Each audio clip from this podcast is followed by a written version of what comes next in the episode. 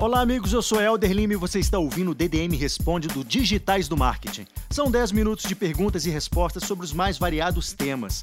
Esse é um programa que depende essencialmente da sua participação, então te convido a fazer o seguinte: clica no link abaixo desse post, envie sua dúvida sobre qualquer área do marketing digital que a gente vai responder nos próximos programas. Sem mais delongas, DDM Responde com Yuri Moreno. Fala pessoal, Yuri Moreno aqui. Estamos começando um DDM Responde.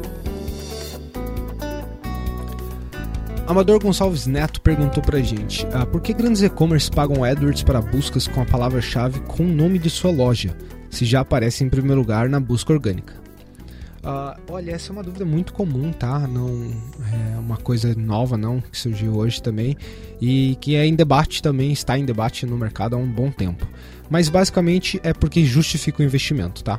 Uh, para colocar em simples palavras. Porque justifica pelo seguinte: quando você está numa SERP onde você tem 10 resultados, mais os resultados uh, pagos, mais hoje o Rich Snippet, que pode aparecer o que for, né? A gente hoje vê o Knowledge Graphic, vê Maps, vê endereço, Google Places, Reviews, Google Shopping. Então, N coisas podem aparecer. Não necessariamente vai acontecer isso quando procurar pelo nome da marca, mas pode ser que aconteça muito frequentemente, como é o caso de até franquias, né? Quando o cara coloca o nome de uma, sei lá, uma franquia de, de Starbucks, ele vai ver N endereços de Starbucks. Então, por que comprar também? Porque simplesmente você está brigando por um, um, posicionamento de marca, né? Um, um, clique, você quer que a visita vá para o seu site, porque você tem um interesse comercial dela entrar ali. Uh, e o custo é muito barato, justamente porque você está comprando a sua brand, sua concorrência deve ser menor, você deve ter um quality score absurdo, porque é, é a sua marca, afinal de contas, né? Uh, então esse clique acaba sendo muito barato. Na, na, época de trademark no Brasil até tal, que caiu já nos Estados Unidos e tal, é, você, ninguém podia comprar sua marca, então você pagava centavos, um 0.01 centavo clique, então é, querendo ou não, vale a pena atrair esse cliente, vamos dizer assim, a qualquer custo. Melhor ainda quando esse custo é muito, muito baixo. E não é necessariamente porque uh, o cara está ali em primeiro no orgânico que o clique vai ser para o primeiro resultado orgânico. E isso pode acontecer do cara aparecer, vamos dizer assim, o primeiro resultado pago, o resultado, segundo resultado, seu concorrente pago, o terceiro, seu concorrente pago, os três primeiros de AdWords, né? E aí sim a gente está indo para o primeiro do orgânico. Então, teoricamente, sua, sua, sua marca, sua homepage está aparecendo aqui em primeiro e quarto lugar.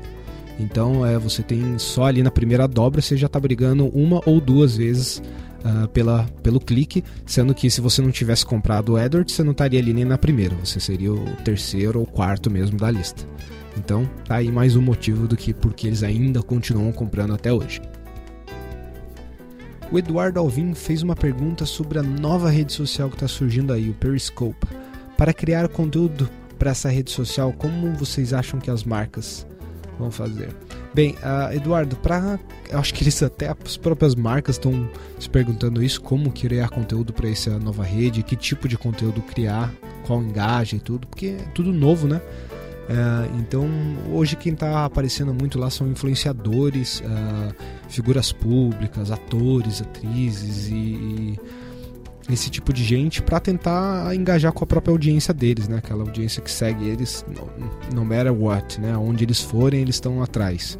Uh, e eu acho que as marcas grandes vão começar a tentar usar isso mais ou menos como eles usam no Snapchat e tudo mais, que é com a divulgação de eventos, de atividades que estão acontecendo, coisas que são outdoor, são uh, real time. Então é, eu acho que é bem capaz da gente começar a ver isso. Uma Coca-Cola fazendo um show, um evento no Periscope, uma ação viral que acontece ao vivo e só a galera que está ali naquele momento, naquela hora acompanha.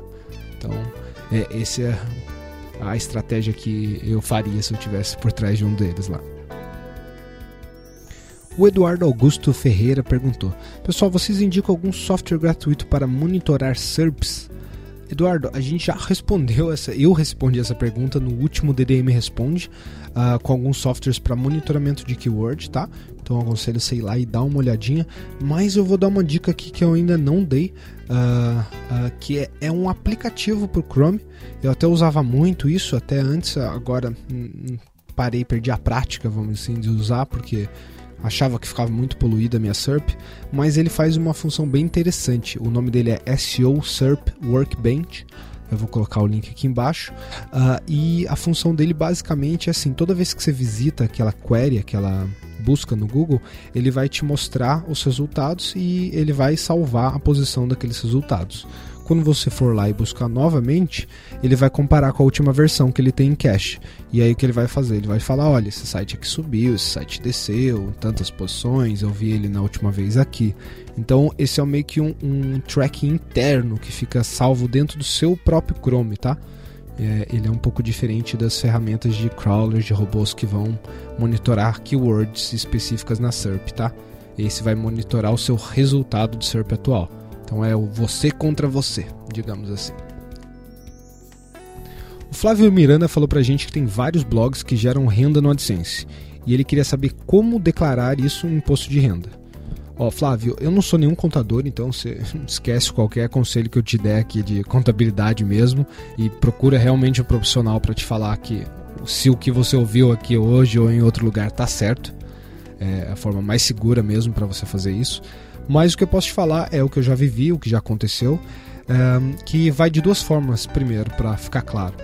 Você pode declarar na pessoa física ou na pessoa jurídica, tá? Para pessoa jurídica, obviamente você vai ter que abrir empresa e tudo mais e falar que seus sites são propriedades daquela empresa, te geram custo, etc. Ter uma conta bancária separadinha ou não também, para você é, ter essa renda aparecendo ou você pode fazer tudo na sua física, na normal, que é o que a maioria até das pessoas fazem. E quando você tem isso na, na, na renda física, sem ter pessoa jurídica nem nada, você uh, vai declarar também no imposto de renda, acredito, com, com a mesma situação tributária, tá? É nessa hora que eu falo que você tem que consultar mesmo um, um contador. Mas até onde eu declarava era como rendimento uh, de rendimento de assets, de recursos no exterior. Então, essa era a forma que meu contador achou de declarar, que eu declarava na minha própria pessoa física, quando era pequeno valor. Assim que o valor ficou interessante para a gente pagar uma construção de uma empresa, um CNPJ, a gente mudou para a pessoa jurídica que tinha um abatimento melhor de imposto no final do ano.